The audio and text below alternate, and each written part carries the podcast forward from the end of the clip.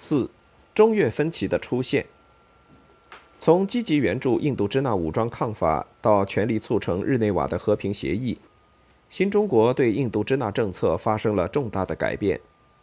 这一政策变动的意义如何？从日内瓦会议期间直到今天，都是一个容易引起争议的问题。这个问题的关键在于如何估计当时的战争形势，即如果越南抵抗力量坚持打下去，美国是否一定会像周恩来等中国领导人估计的那样进行武装干涉？几十年过去之后，研究美国已经公开的各种档案资料，考察美国后来卷入印度支那战争的历史，似乎还是不能完全否认当时存在着这种可能。换言之，拒绝和平与妥协，仍旧带有某种冒险性。即使越南党不需要三五年时间就可以实现统一，军事进攻可能带来的危险仍旧是多方面的。正如周恩来所担心的那样，这种军事进攻很可能会使老挝、柬埔寨投向美国，会使整个东南亚转向反共，会使本来与美国存在矛盾的法国和英国在亚洲问题上被迫赞同美国的主张。会使美国阻挠和平的阴谋得逞等等。出现这些情况的结果可能还是一样，或者是一个主战的法国政府和南越政权，或者是老挝和柬埔寨王国政府向美国求援，美国最终还是会借机进行军事干涉。一旦出现这种结果，越盟所要面对的敌人多半就更多了。关于美国干涉可能以及越南党能否迅速实现统一的争论，很容易让人想起朝鲜战争。周恩来之所以特别以朝鲜战争为例，强调对美国干涉要有足够的估计，正是因为当年也曾经出现过几乎同样的情况。由于最初对战争的进展过于乐观，没有预料到美国会如此之快地进行干涉，结果导致了军事上的严重后果。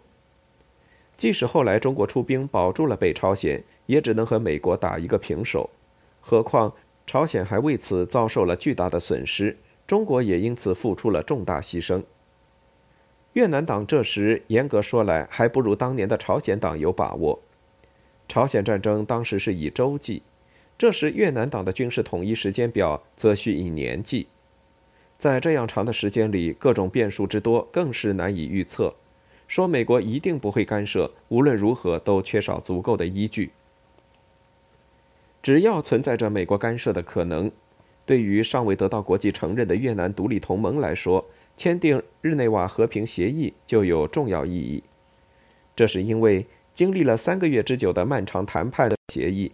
使越南党得以完全控制北纬十七度线以北的越南一千两百万人口和土地。越南民主共和国从此也成了一个得到国际公认的名副其实的国家。美国不仅没有找到可以直接对越盟进行大规模军事进攻的理由，而且即使在六十年代中后期，美国直接出兵南越，并且对越南民主共和国进行了野蛮轰炸，他也不能不考虑到国际公认的这一事实，因而对其军事行动始终保持着一定的限制，即不让其军队跨过十七度线。这就在相当大的程度上保存和巩固了越南党已有的胜利成果。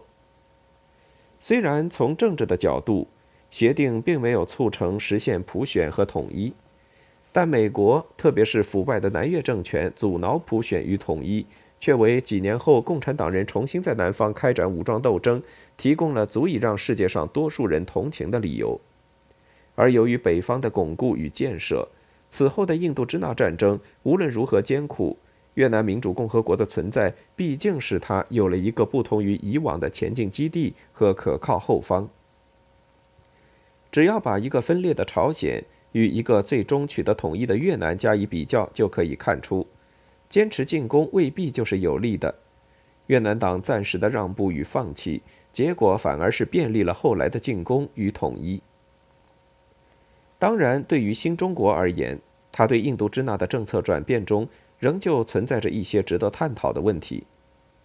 这里面尤其需要检讨的问题，就是意识形态与外交政策的关系问题。作为一种政治文化背景，任何一个政府在制定政策的过程中，都难免会掺杂进执政党本身的意识形态因素。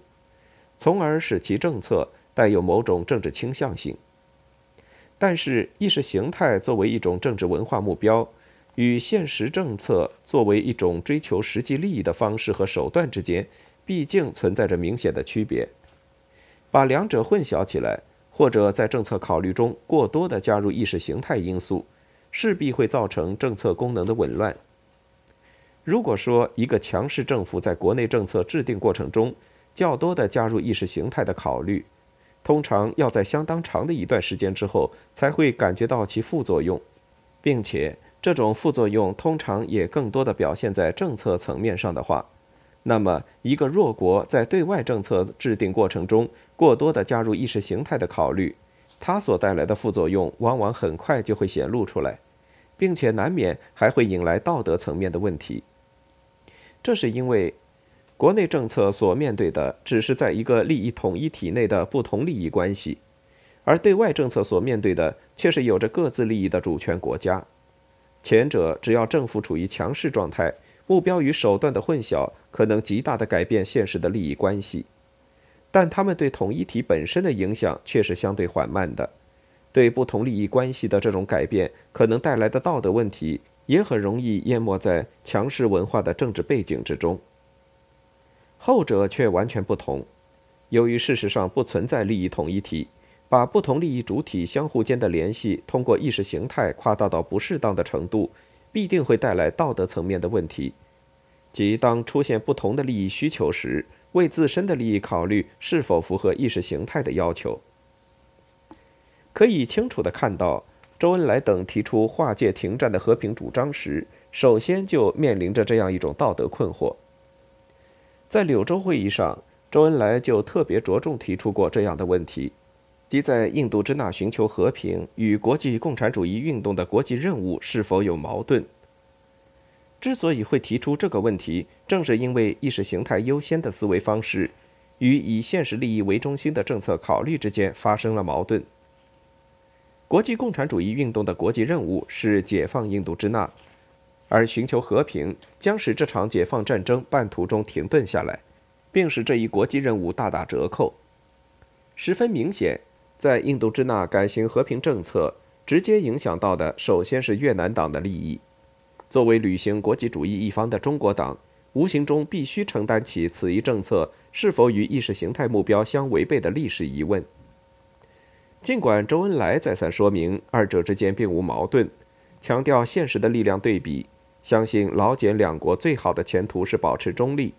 在越南通过普选实现统一，要比通过战争实现统一更现实。如此等等。但只要越南党原定的解放目标被打了折扣，只要事实证明越南的统一仍旧要靠战争来解决，中国党的这次政策转变就难免会成为一个要被越南人提到道德层面上来加以讨论的问题。其实存在这样的疑问也是很自然的。一个距离我们最近的例子，就是1945年8月抗战结束之际，斯大林要求毛泽东去重庆与蒋介石进行和谈这一事件。比较印度支那三国的解决办法，斯大林当时可能更希望中国能够用老挝那种方式解决问题。他的基本看法也是国共两党的力量对比和战后要求和平的国际环境。共产党不可能用战争来完成解放国家的任务，他甚至还没有达到可以与国民党划界言和的程度，因此需要转而采取和平民主的斗争方式。这件事让毛泽东非常生气，而以后的事实也证明，斯大林所设想的和平民主没有出路，共产党仍旧需要通过战争来解决问题，因此，毛泽东终其一生都对斯大林这一干预耿耿于怀。并从道德层面上给予严厉的批评，称斯大林此举是不许革命。但严格的说，上述两件事是颇为类似的。斯大林也好，周恩来也好，他们未必真的不许革命，未必有需要加以检讨的道德层面的问题。